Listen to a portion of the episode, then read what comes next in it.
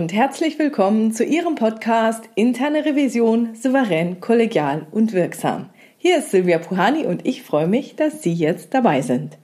Heute habe ich das Thema Instrumentalisierungsversuche. Zum Ausgangspunkt. Sie sollen eine Kontrolle prüfen, die der Fachbereich erst kürzlich eingeführt hat. Es handelt sich um eine technische Kontrolle, die den Gesamtbestand regelmäßig auf eine bestimmte Auffälligkeit durchleuchten soll. Das bedeutet, dass diese Kontrolle programmiert wurde, um ihren Zweck zu erfüllen. Sie wissen auch, dass hierfür externe Unterstützung eingekauft wurde. Auch wissen Sie aus Erfahrung, dass dieser Fachbereich sich mit solchen technischen Kontrollen in der Vergangenheit eher schwer getan hat. Da der Kontrollgegenstand in diesem Fall recht wichtig ist, wurde diese Kontrolle in der Risikoorientierung der Prüfung als Schwerpunkt ausgewählt. So weit, so gut. Sie gehen also zum verantwortlichen Revisionspartner und erkundigen sich danach, wie der Fachbereich denn sichergestellt hat, dass die neue Kontrolle auch tatsächlich das tut, was sie soll.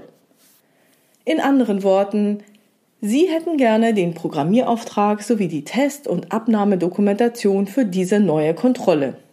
Ein Standardfall. Darauf antwortet der Fachbereich, naja, also diesen Programmierauftrag, den können Sie gerne haben, aber das, was ich da unterschrieben habe, ist bestimmt nicht so spezifisch, wie Sie das gerne hätten. Sprechen Sie doch einfach mal mit Herrn Müller-Meyer-Schulze. Der hat sich um die Sache gekümmert und hat die Spezifikationen mit dem externen direkt abgesprochen. Ach so, ja, also Test- und Abnahmedokumentation, nö, die haben wir nicht. Aber gut, dass Sie da sind und das prüfen. Dann machen Sie das doch gleich mal. Schauen Sie doch, ob die Kontrolle das tut, was sie soll. Dann brauchen wir das nicht zu machen. Okay. Wenn einem sowas jetzt zum ersten Mal passiert, ist es gar nicht so einfach, hierauf angemessen zu reagieren. Insbesondere dann, wenn sie noch nicht so lange in der Revision sind oder vielleicht jünger sind und sich gegenüber einem Hierarchieträger, der deutlich älter ist, positionieren müssen. Hier ein Vorschlag. Und ich sage Ihnen auch, das ist das, was ich mir im Nachhinein dazu ausgedacht habe. Nicht das, was aus der Pistole geschossen kommt. Aber als Anhaltspunkt ist es vielleicht doch für den einen oder anderen ganz hilfreich. Okay, Beginnen Sie doch einfach mit dem Klassiker. Es ist nicht die Aufgabe der internen Revision, für Sie die Kontrolle zu dokumentieren oder Test- und Abnahmedokumentation zu erstellen. Auch wenn wir diese Kontrolle jetzt prüfen, bedeutet das nicht, dass Sie die Kontrolle und Ihre Tests und Abnahme nicht dokumentieren müssten. Es ist weiterhin erforderlich, dass Sie als Fachbereich dokumentieren, was die Kontrolle macht, wie sie parametrisiert ist, was sie getestet und abgenommen haben und welche Einschränkungen gegebenenfalls noch vorhanden sind. Ich werde das also so als Feststellung in meinen Bericht aufnehmen, dass Sie das nicht haben. Bis wann werden Sie das denn alles erledigen können? Dann hören Sie sich die Antwort an und in der Zwischenzeit können Sie schon mal überlegen, was Sie weiter sagen. Und die beste Antwort, die mir eingefallen ist, geht dann wie folgt weiter. Herr Bereichsleiter, also es ist jetzt wirklich nicht gut, dass Sie in diesem Fall schon zum wiederholten Mal solche Auffälligkeiten bei technischen Dingen haben. Wie ich von den Revisionskollegen gehört habe, betraf das bereits andere technische Dinge aus anderen Abteilungen in ihrem Bereich. Ich werde das auf alle Fälle nochmal revisionsintern besprechen müssen. Es scheint ja aktuell so, als ob das ein bereichsweites Problem bei Ihnen sein könnte. Und das wäre noch deutlich schlimmer als der Einzelfall. Es ging gar nicht, falls Sie sich in Ihrem Bereich um solche technischen Dinge nicht kümmern würden. Welche Maßnahme haben Sie denn unternommen, um die technische Qualifikation Ihrer Leute zu verbessern? Wie haben Sie Ihre Leute für solche Dinge wie die Einführung einer technischen Kontrolle vorbereitet und unterstützt? Soweit zur idealen Antwort. Ich möchte sie Ihnen noch mal kurz erläutern, damit Sie sehen, was ich da getan habe damit Sie so eine Reaktion auf Ihre spezifische Situation anwenden können. Hier eben die kurze Analyse. Also gut ist auf alle Fälle, wenn es Ihnen gelingt, dass Sie sich sofort positionieren. Und das machen Sie so. Zuerst grenzen Sie sich und Ihre Aufgabe ab. Es kommt der Standardspruch, dass die interne Revision nicht für operative Tätigkeiten zuständig ist. Also diesen Zahn, dass die interne Revision dem Fachbereich irgendeine Art von Arbeit abnehmen würde, den sollten Sie so früh wie möglich ziehen. Und das lohnt sich immer. Es gibt Ihnen außerdem noch die Möglichkeit, Zeit zu gewinnen, über Ihre nächste Aussage nachzudenken. So, dann, wenn das gelungen ist, dass Sie sich erstmal abgegrenzt haben, machen Sie als nächstes sofort Ihre Feststellung klar. Machen Sie dem Bereichsleiter klar, dass das in Ihrem Bericht stehen wird. Selbst wenn der Fachbereich es dann gleich während der Prüfung erledigen sollte, dann haben Sie es gleich in der Prüfung und das Follow-up ist erledigt.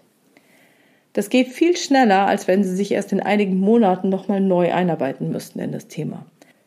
Ich empfehle Ihnen daher auch, erledigte Feststellungen im Bericht darzustellen, denn nur so erhält der Vorstand einen vollkommenen Überblick, wie es wirklich aussah und erklärt auch die Gesamtbewertung Ihres Berichtes. Wenn Sie also sich abgegrenzt haben und die Feststellung klar gemacht haben, dann machen Sie die Maßnahme klar. In diesem Fall ergibt sich die Maßnahme quasi automatisch. Und das liegt daran, dass es eine klare interne Vorgabe gibt, dass Kontrollen dokumentiert werden müssen und dass Test- und Abnahmedokumentationen zu erstellen sind.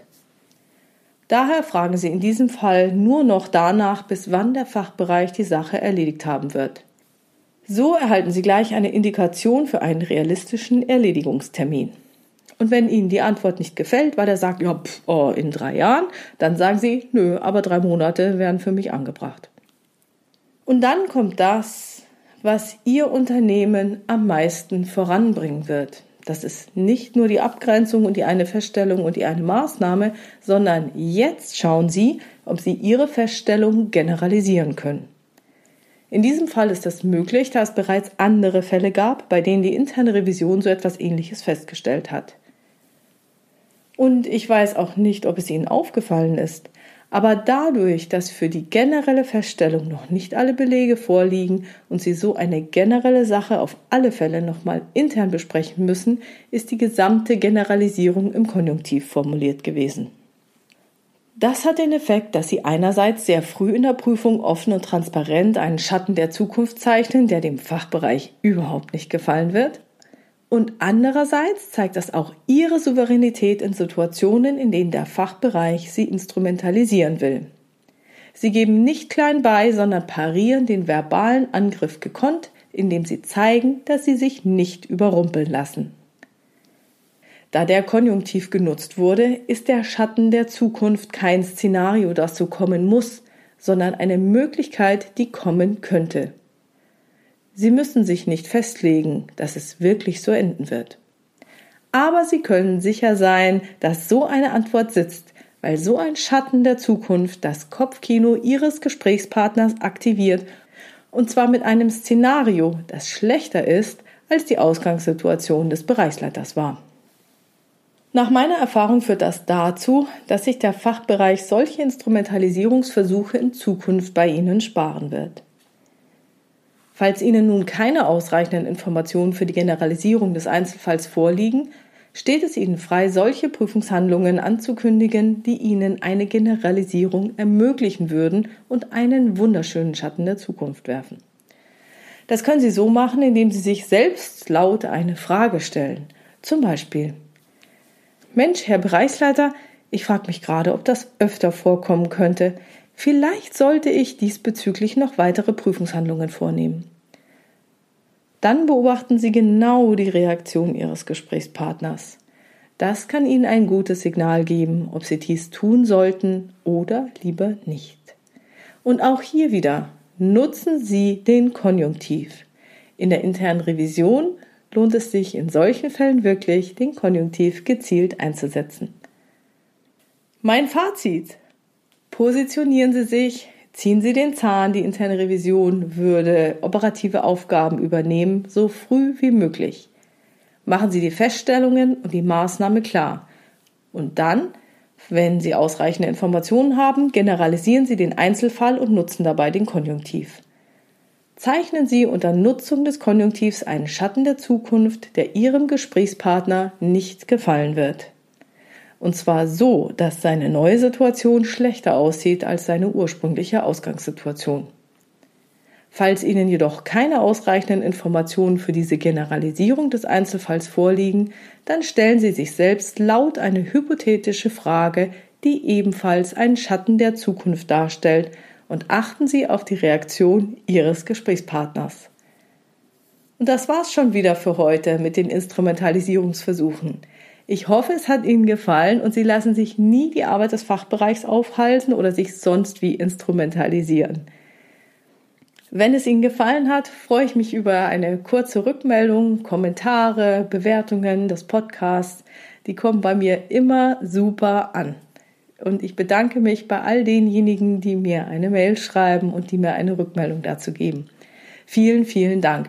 Besonders interessiert mich natürlich, wenn Sie so etwas ausprobieren, anwenden und schauen und mir sagen, ob es geklappt hat oder nicht.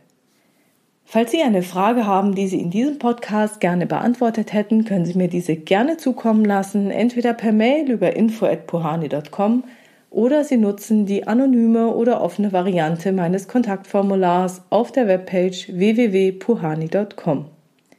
Bleiben Sie dran, hören Sie gerne wieder rein in Ihren Podcast Interne Revision souverän, kollegial und wirksam. Mein Name ist Silvia Puhani und ich wünsche Ihnen erfolgreiche Prüfungsprozesse.